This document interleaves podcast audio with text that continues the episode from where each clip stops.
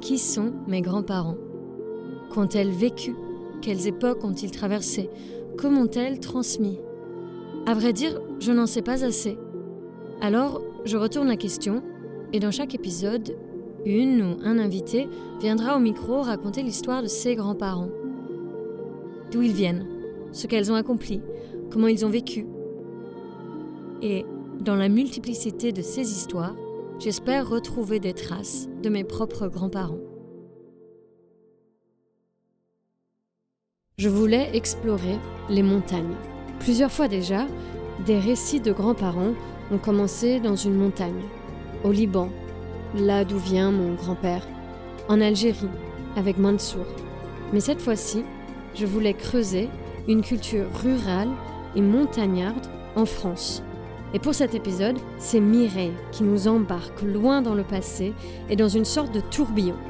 Mireille a dépassé les 80 ans. Elle a exploré le patrimoine culturel de la région bressane. Elle chante, elle joue de la musique, elle nous taquine, et je suis ressortie de cette interview avec plus d'énergie que je n'en avais apporté. Bon, je vais tenter de vous parler de mes grands-parents, mes quatre grands-parents. Bien que le dernier ait disparu, j'avais seulement 12 ans. Mais malgré tout, il me reste quand même quelques souvenirs. Donc mon grand-père paternel est né en 1862 et Mariette Guillerminet, son épouse, donc ma grand-mère, en 1870. Tous deux étaient nés de parents journaliers. Je pense que c'était une personne qui allait travailler à la journée ou plusieurs journées dans les fermes ou dans les entreprises. Euh, quelque chose comme ça. Donc ils faisaient des travaux divers. Et ils sont nés dans le même village, un petit village d'Ombiste, Saint-Paul-de-Varax, qui est environ 15 km de Bourg-en-Bresse.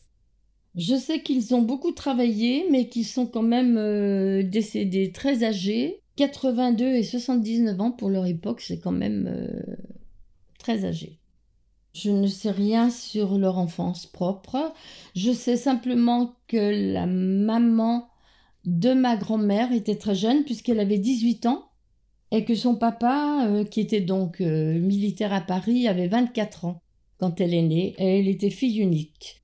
Ils étaient tous les deux du même village, donc ils se sont rencontrés soit à la fête patronale, soit à une vogue, soit à une veillée, soit quelque chose, mais ça je n'ai pas de précision du tout. Ça devait être un, un village de 800 âmes à peu près je pense actuellement euh, peut-être 1200, 1300, mais c'est un joli petit village euh, d'ambistes, euh, sur, perché sur une petite colline, avec place du village, église, une église classée romane. La voie de chemin de fer passait, puisque c'était la ligne Bourg-Lyon. Je suis allée quand j'étais petite les voir. Ils habitaient dans une maison de, village à Saint-Paul, au fond d'une impasse. Et au fond de cette impasse, il y avait un four à pain. Donc, je pense que le four à pain servait à tout le monde, aux villageois, pour faire leur pain, leur tarte, tout ça. J'ai appris par un cousin, donc euh, hier seulement, un cousin euh, qui a 93 ans, qui les a plus fréquentés que moi, il m'a appris que mon grand-père était cocher. Moi, je savais qu'il avait appris le métier de boulanger et qu'il avait eu une maladie de la farine, paraît-il, qui l'avait empêché de poursuivre ça. Mais ça, c'était sans doute avant de se marier. Ensuite, il était journalier, et donc mon cousin m'a appris qu'à Saint-Paul, à l'époque, il creusait des étangs. Parce qu'en Dombe, il y a beaucoup d'étangs. Peut-être que vous savez que la Dombe, c'est la province de mille étangs. Donc, il a fait ça. Mais son métier principal était cocher. Ça, j'ignorais totalement. Donc, il allait à Bourg-en-Bresse. Je pense qu'il travaillait pour une, pour une société. Il n'était pas à son compte, je pense. Il convoyait des personnes dans les rues de Bourg d'une rue à l'autre. En fait, c'était le taxi d'époque. Et lui rentrait avec son vélo euh, à Saint-Paul-de-Vrax. Donc, euh, il faisait les trajets matin et soir. Et il me dit qu'il se, souvient très bien du vélo. Parce que moi, je ne me, rappelle pas le vélo.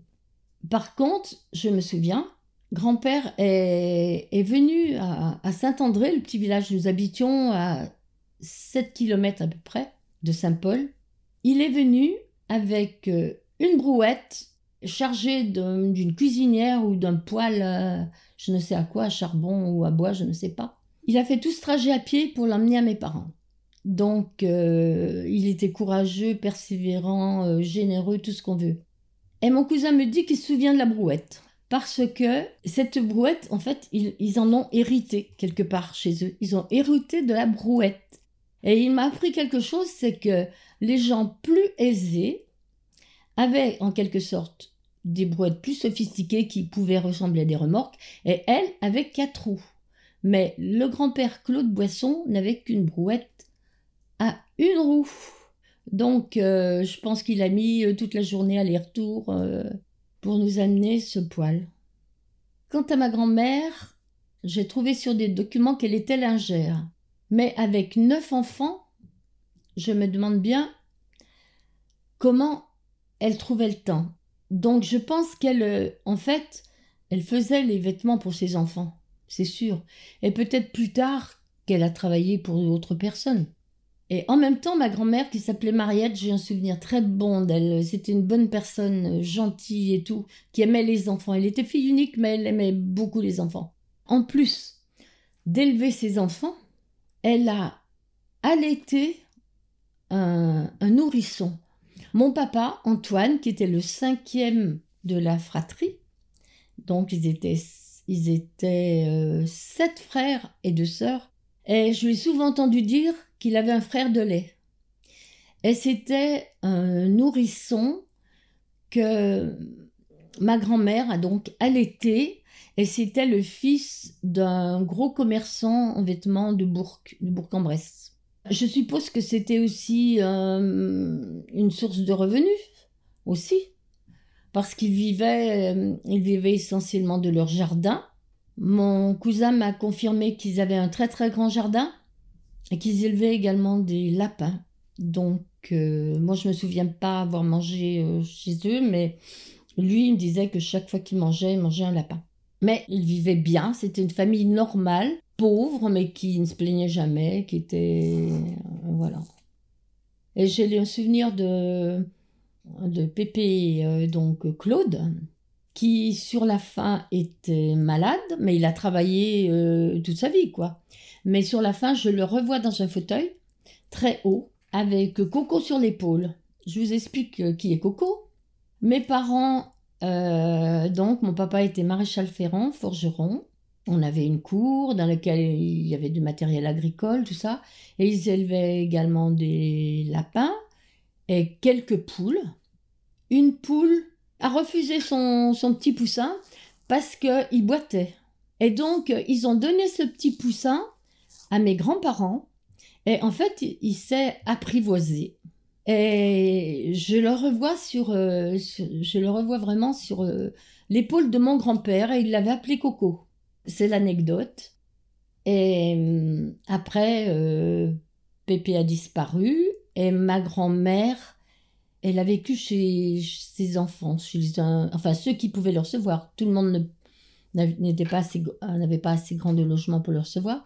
Je me souviens qu'elle est venue chez mes, chez mes parents, à Saint-André, donc euh, plusieurs mois. Elle a fini à Lyon chez son premier fils, où elle est décédée à Lyon. La maison, euh, lorsqu'ils avaient leurs enfants, ça je ne peux pas vous dire, hein. je ne l'ai jamais vue, je n'ai pas de description, ça je n'en sais rien. Mais la maison où ils ont vécu peut-être pendant 10-20 ans à Saint-Paul, dans le village, c'était une maison de village, donc attenante aux autres maisons. Et au premier étage, il y avait un escalier pour y aller. Donc, euh, cette maison donnait sur la place du village, euh, toute simple, mais voilà. Il me semble qu'ils avaient, qu'ils avaient une cuisinière, bien sûr, pour faire le repas et sûrement euh, un poêle à bois dans, dans la pièce principale.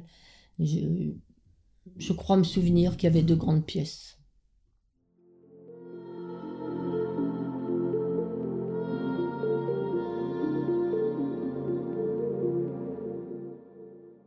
En ce qui concerne mes, mes grands-parents maternels, Charles et Rose, ils sont nés vers 1870 l'un et l'autre. Je n'ai pas de date précise. Ils sont nés tous les deux à Dompierre-sur-Ain. Maintenant, le village a changé de nom, il s'appelle Dompierre-sur-Velle. Et il est situé à, à 8 km euh, du village de Saint-Paul-de-Varax et à une quinzaine de kilomètres aussi de Bourg-en-Bresse. Dompierre est situé sur une petite colline avec place, église, rien de particulier, euh, si ce n'est que le clocher est pointu.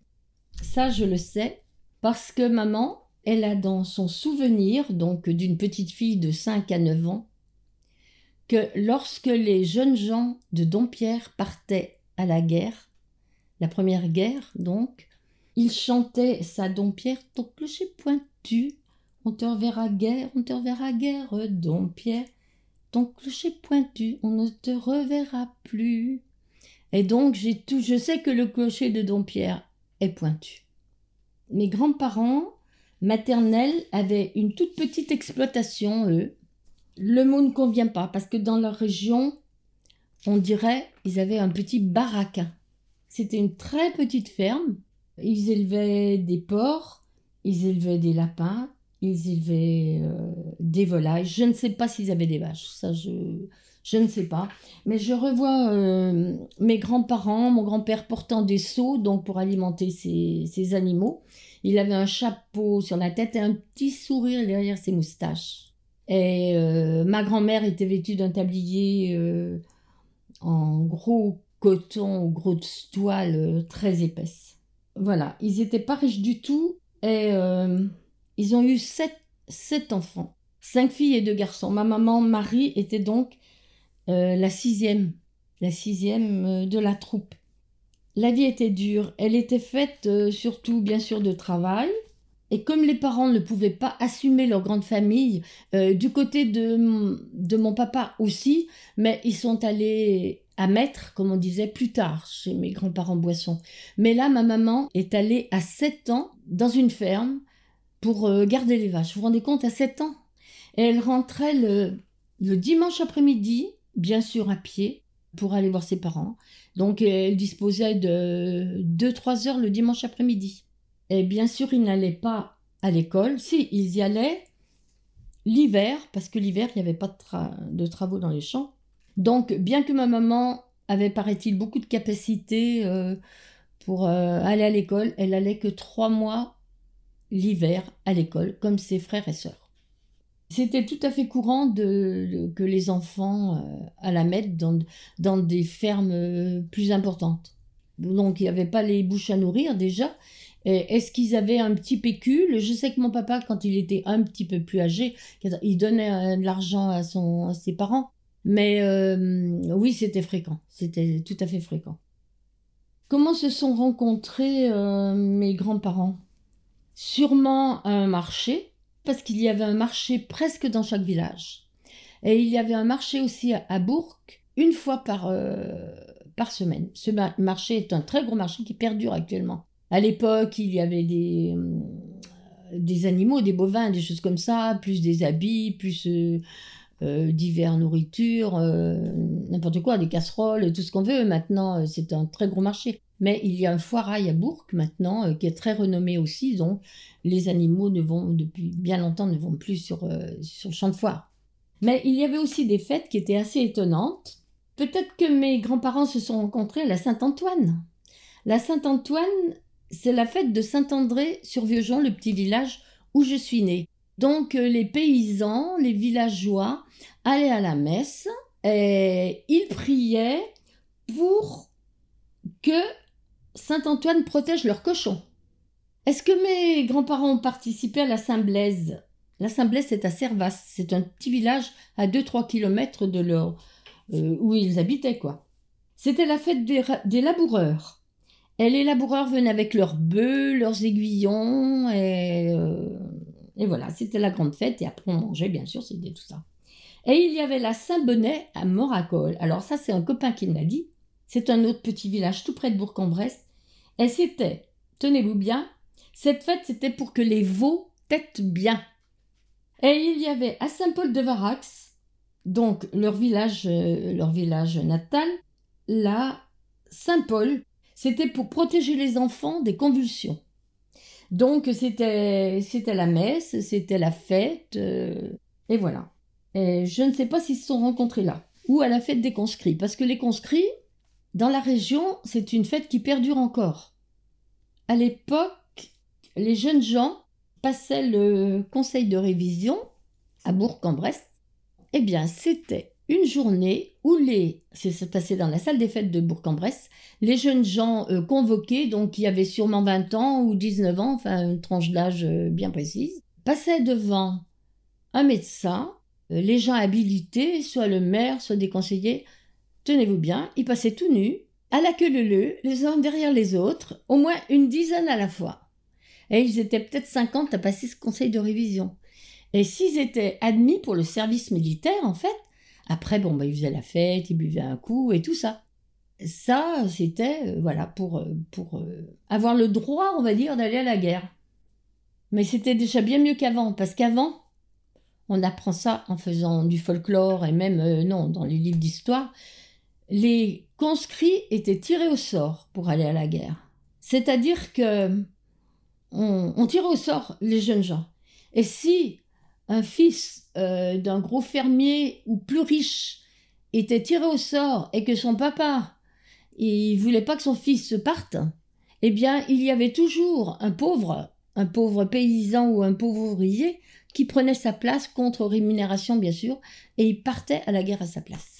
Heureusement que c'est plus comme ça. Hein le jour du défilé, donc il défile l'avenue Alsace-Lorraine, et à l'époque, les filles n'avaient pas le droit.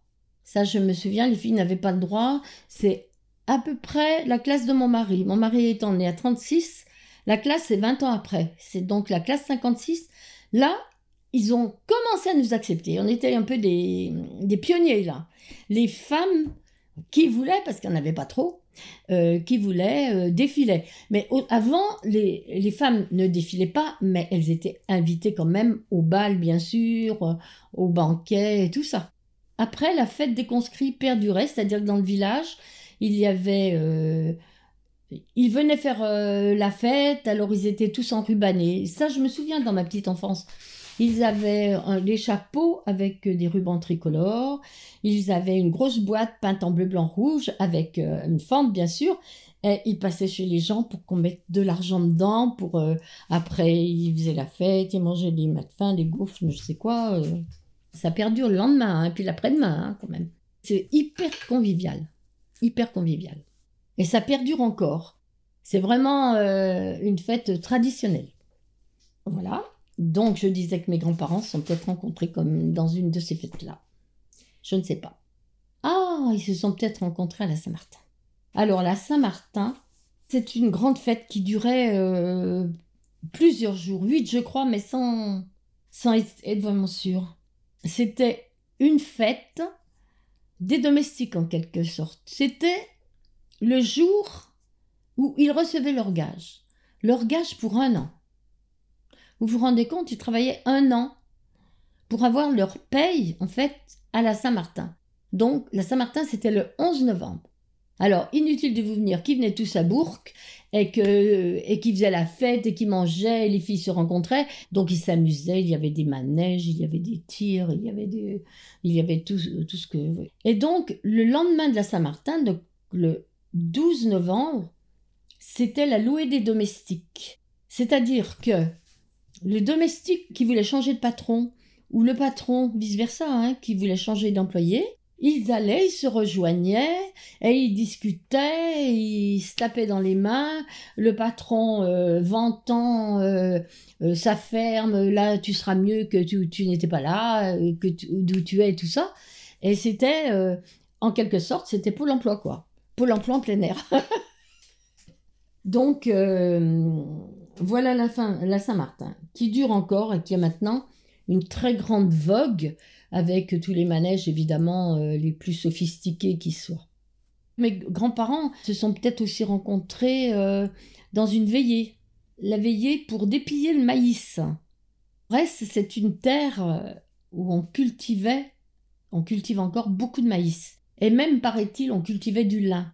Et donc, ces soirées de dépillage de maïs, moi je m'en souviens. Je m'en souviens, petite, on était souvent invités parce que c'était du travail, mais en même temps c'était du plaisir. Donc le maïs, il se dépillait dans une grande... À l'époque, les cuisines étaient très grandes. Donc comme c'était à l'automne et qu'il faisait pas très chaud, il y avait un immense tas de maïs dans la cuisine, les gens invités autour, la famille évidemment, et donc euh, ça consistait à enlever les feuilles du maïs. Il fallait en conserver que deux ou trois peut-être, qu'ils nouaient ensemble, et lorsqu'il y avait quatre, peut-être quatre épis de maïs, ils les rejoignaient et ça formait un raisin qui était euh, suspendu sous l'auvent de la ferme, la ferme Bressane. Et ces maïs servaient à, alimenter les, animaux, mais les hommes aussi, parce qu'avec ce maïs, c'est toute une histoire. Ils faisaient griller les grains plusieurs fois, je ne saurais pas expliquer, mais euh, ils, emmenaient les grains au moulin et ils faisaient une farine qui s'appelait les gaudes, la farine de maïs. Ils mangeaient des gaudes, ils mangeaient également, ils faisaient aussi des gaufres, ils, faisaient, ils mangeaient beaucoup des produits du jardin, évidemment et des poulets. Donc, euh, c'était de, ferme en ferme, en fait. Et, on, les, euh, gens euh, buvaient le vin, le vin chaud, ou buvaient le, le vin blanc, mangeaient les marrons, dégustaient des tartes. C'était festif en même temps. Et quelquefois, je suppose qu'il y en a qui dansaient, hein, parce qu'il y avait souvent un musicien qui, qui traînait dans le coin.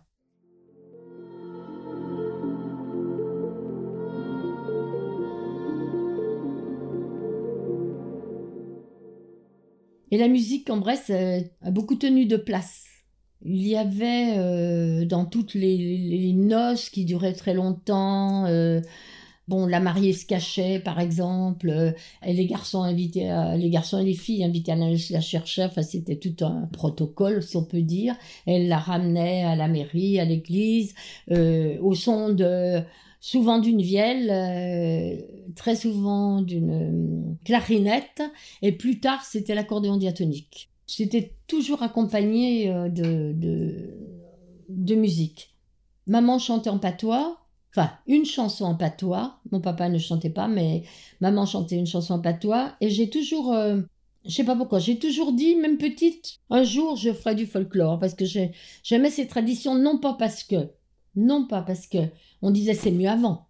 Non, parce que fallait le vivre hein, cette époque-là. C'est sûr, c'était très convivial, c'était euh, les gens s'aidaient beaucoup, euh, choses comme ça. Mais euh, c'était quand même très dur. Mais je me suis toujours dit j'aimerais ça parce que on, on, portait des costumes anciens, on apprenait plein de choses. Et sur ce fait, mon mari aussi, il avait un oncle, alors Bressan pur lui, qui jouait de la vielle et il a toujours entendu petit jouer de la vielle. Mes parents euh, m'ont fait apprendre la musique parce que dans mon petit village, on a eu la chance d'avoir un professeur de musique qui était très très bon et qui avait formé un groupe de flûte et des choses comme ça. Mais moi j'étais trop petite, mais j'ai appris la musique et j'étais toujours sur son piano parce que voilà voilà. Et en fait j'ai appris euh, l'accordéon piano. Et en fait à Bourg il y avait un, grand groupe euh, de musiciens, on était 40 à un moment donné, et j'ai rejoint ce groupe et j'ai donc passé une adolescence formidable pour mon, pour mon âge, pour mon époque, parce que on allait, euh, on faisait des concerts, on allait euh, en Haute-Savoie, on a même été sur la côte, on a joué à la radio de Barcelone, enfin bon, euh, et on jouait beaucoup de musique classique, de musique viennoise, de Beau Danube bleu, à la demande générale. On va vous interpréter le Beau Danube bleu. Donc euh, j'ai passé une euh, très agréable enfance, donc euh, voilà, j'en ai, fait partie dix ans, donc voilà.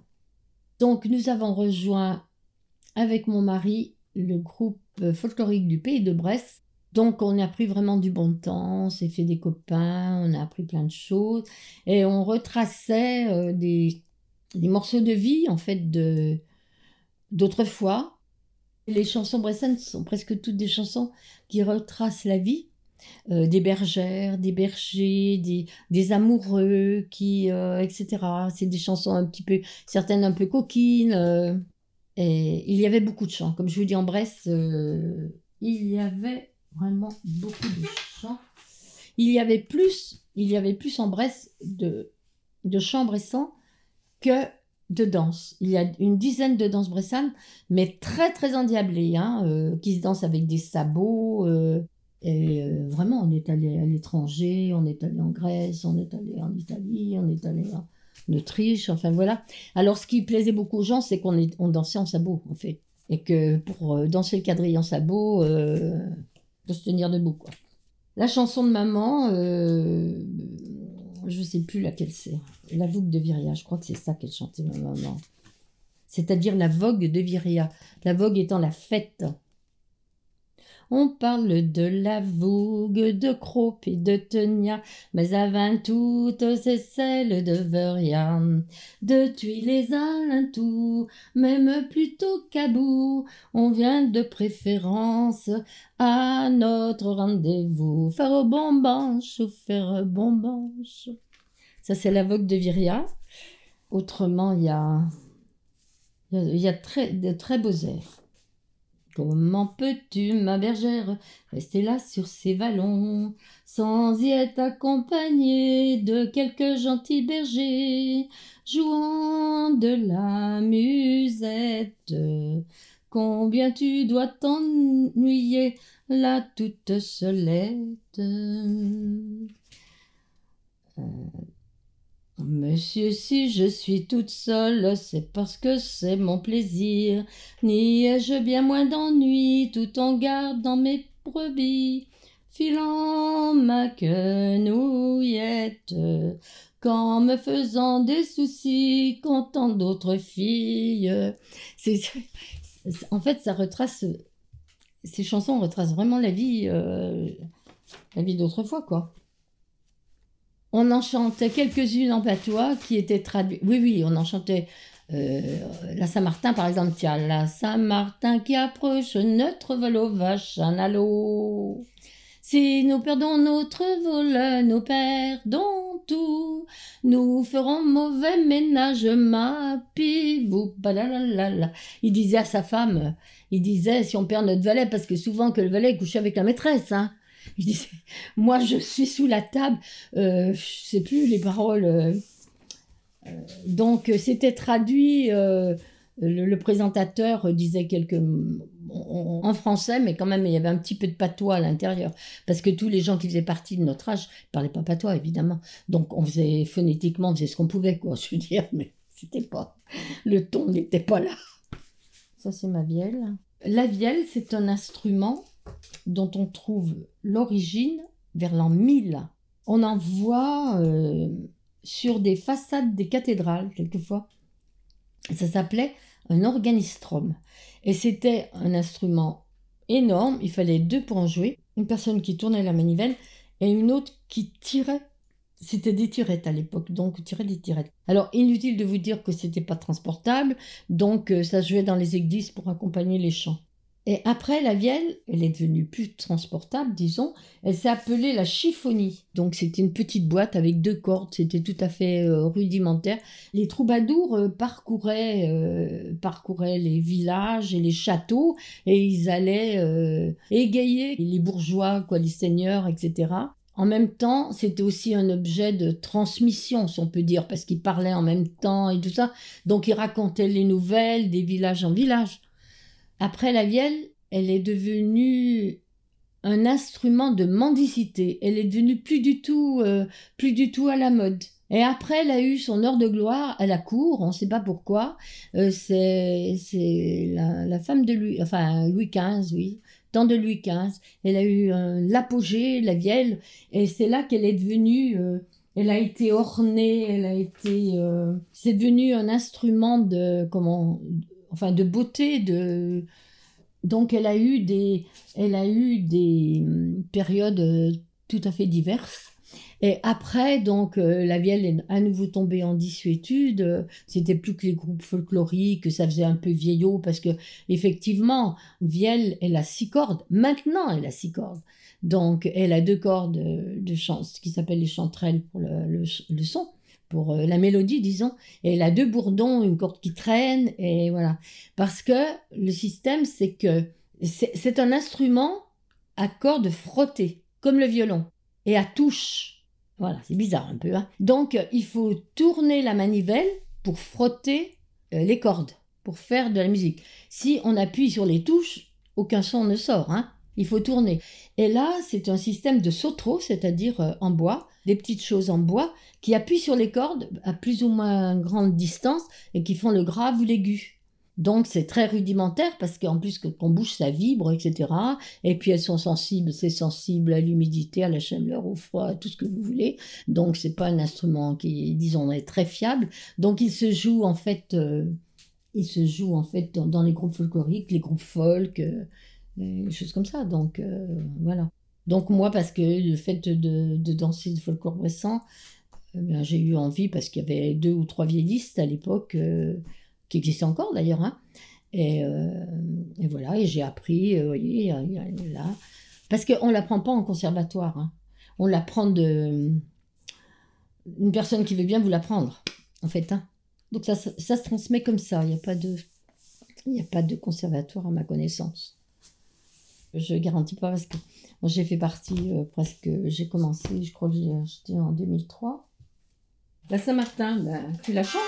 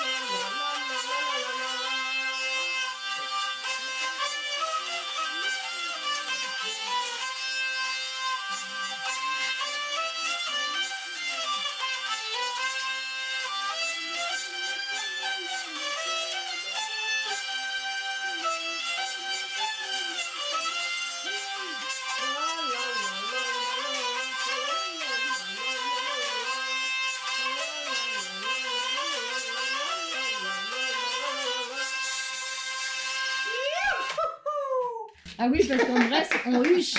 En Bresse, on huche. Et les ça, c'est ça, c'est ce cri. C'est un cri de joie.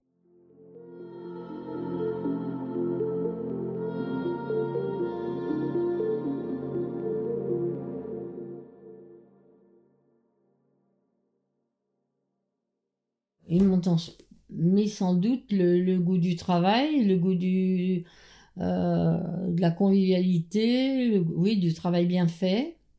Et puis, euh, je pense quelque part la générosité aussi. Euh. et surtout de ne pas faire de l'esbrouf. Enfin, je veux dire, la simplicité. On pourrait avoir une autre voiture. On a deux petites voitures. Hein, voilà. Mais ça, pour, pour moi, ça n'a pas d'importance. Enfin, ça n'a pas trop d'importance. Ça, c'est pas, pas flambé, quoi. Maintenant, les belles baskets à 200 euros, quoi, ça, on s'en fout. Voilà. Moi, j'aime beaucoup l'histoire, hein. donc la politique. C'est la petite histoire dans, dans la grande histoire. Hein. Bien sûr, on nous a appris plein de choses sur la culture de, de nos ancêtres, hein, mais euh, tout ce genre de choses, on peut le retrouver soit en visitant une ferme bressagne, un musée, là, qui est pas loin de Bourg, reconstitué avec une cheminée sarrasine. C'est une espèce de mitre ajouré. Euh, et il y avait une grande cheminée dans la, dans la maison qui était au milieu de la maison parce que comme c'était des pans de bois, la maison elle aurait flambé hein, si la cheminée avait été... Euh, les maisons à pans de bois et c'était rempli d'argile, enfin de terre qui était malaxée, qui creusait dans leur terrain et ça faisait des, ça faisait des cerves c'est-à-dire qu'il creusait, c'est de l'argile en Bresse, hein. donc euh, ça, ça, passe, euh, c'est imperméable. Hein. Donc il creusait, il faisait, il remplissait ça, ses pans de bois, et, je crois qu'il n'y avait pas de fondation hein, dans les maisons. Et il creusait, et après ça se remplissait d'eau, et c'était la mare au canard. Et dans chaque ferme, il y a une mare qui s'appelait une serve. Donc si vous voulez tout genre de choses, on peut le savoir en visitant c'est du réel, c'est du voilà, c'est plus du folklore, c'est du c'est du réel. Et on a joué souvent les groupes, et même moi, moi-même souvent, lorsqu'il y avait par exemple des groupes euh, de gens qui venaient en France, par exemple, qui venaient visiter cette ferme ou qui venaient visiter Bourg ou tout ça, on me disait euh, t'es pas libre, euh, là là, on s'asseyait sur une, une mode de paille. Et je me rappelle on était assis sur une mode de paille. Alors j'avais un autre un autre un copain qui était dans, dans une grange, que ça, et on jouait des trucs bressants et, et voilà et les jeux, voilà.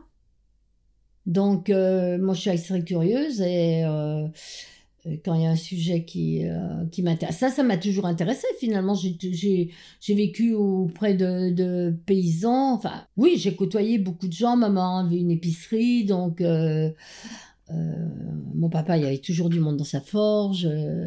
on a des copains de toutes sortes, donc on en a deux, c'est deux anciens agriculteur, mais euh, voilà. On a un cousin qui est encore dans, dans qui est là-dedans. Euh, j'aime bien le monde agricole. J'aime pas forcément les bousses de vache, mais euh, j'aime bien le monde agricole. J'aime bien, mais j'aime aussi le j'aime aussi le reste. Hein. J'aime aussi, je sais pas ce que je n'aime pas d'ailleurs. Je, je n'aime pas quand on me prend pour une imbécile. Ça, j'aime pas du tout. Et puis oui, j'aime pas quand on, quand on se m'en avant. D'ailleurs, mon, mon, mari me dit toujours On mettait toujours la dernière. Quand on est en repas, je laisse mettre tout sa table et moi je prends ce qui reste, quoi. En fait. Les places, je veux dire, on pourrait avoir. On a des copains qui, euh, bon, qui font déjà leurs petits trucs, on se met tous ensemble et tout. Mais moi, je suis assez. Euh, pas J'aime pas me mettre en avant. Voilà. Ça me fait rien les compliments mérités quand je sais que c'est mérité, que je sais que ça le vaut. Mais j'ai horreur qu'on me mette euh, du badigeon. Voilà. Non, mais ça, a été très, très agréable de vous rencontrer, de partager tout ça. J'adore partager. Mais hum, si c'était de moi-même, euh, par exemple, euh, j'aurais jamais, je me serais jamais inscrite. Hein. Ça, c'est sûr. Mais le souvenir que j'ai de mes grands-parents, c'est de chez mes, mes pépés j'ai pas été, pas été puisque j'avais 4 ans quand elle est décédée. Je me rappelle simplement de ses obsèques. Je, je me rappelle euh, qu'il y avait beaucoup de neige, que les champs étaient pleins de neige et qu'il y avait un cortège qui, qui marchait comme ça, toutes les, tous les gens de noir vêtus. C'est, un truc qui, euh, qui m'a marqué. Tandis que chez mes grands-parents, Boisson, j'y suis allée un peu plus. J'y suis allée un peu plus et j'avais un sentiment, comme m'a dit mon cousin, je ne veux pas dire que c'était la maison du bonheur, mais c'était la, la gentillesse quand on arrivait. Ils étaient heureux de nous voir. C'était des gens honnêtes, des gens courageux, des gens qui aimaient la famille. Et on sentait pas la dispute, on sentait le, le, le, bonheur, quoi. Le, c'était simple, mais et mon père, c'était comme ça. C'était quelqu'un qui avait des bras euh, dix fois ouverts. Et ma, maman aussi. Donc, euh, tous les gens qui venaient, c'était, ils étaient accueillis. Bon, il était commerçant, puis il aimait, il aimait les gens. Il aimait les gens. C'est peut-être ça qui manque. Il aimait les gens. Voilà. D'aimer les gens.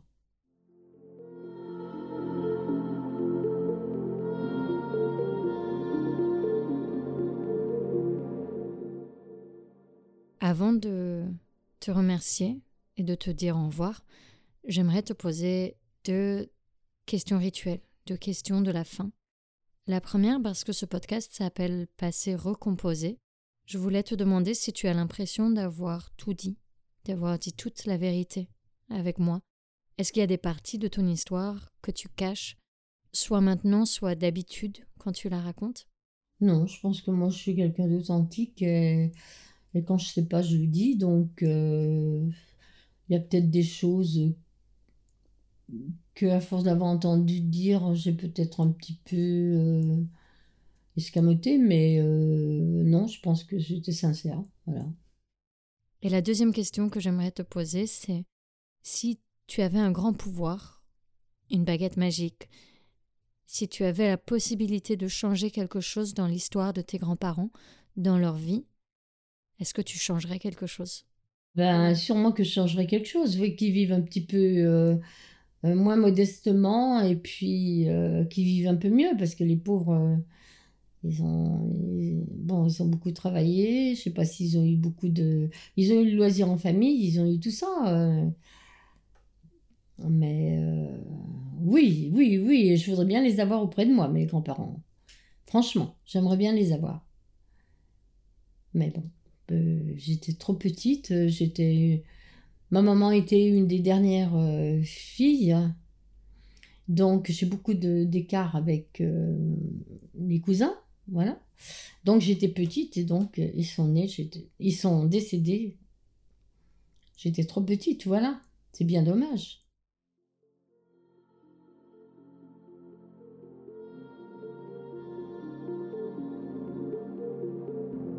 Merci à Mireille et à Michel, son mari, que vous avez entendu quelques instants pour la chanson.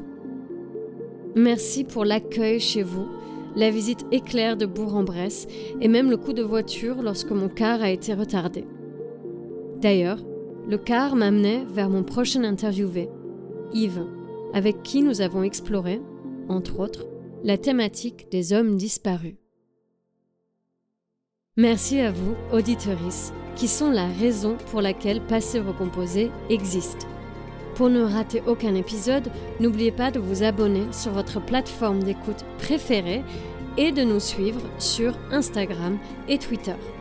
Vous pouvez aussi soutenir Passer Recomposé via le Tipeee que je suis en train de mettre à jour. Un grand merci à Laura Bois du podcast Môme pour le montage. Laura est une personne à suivre, elle fait de belles choses. Merci pour votre écoute et à bientôt.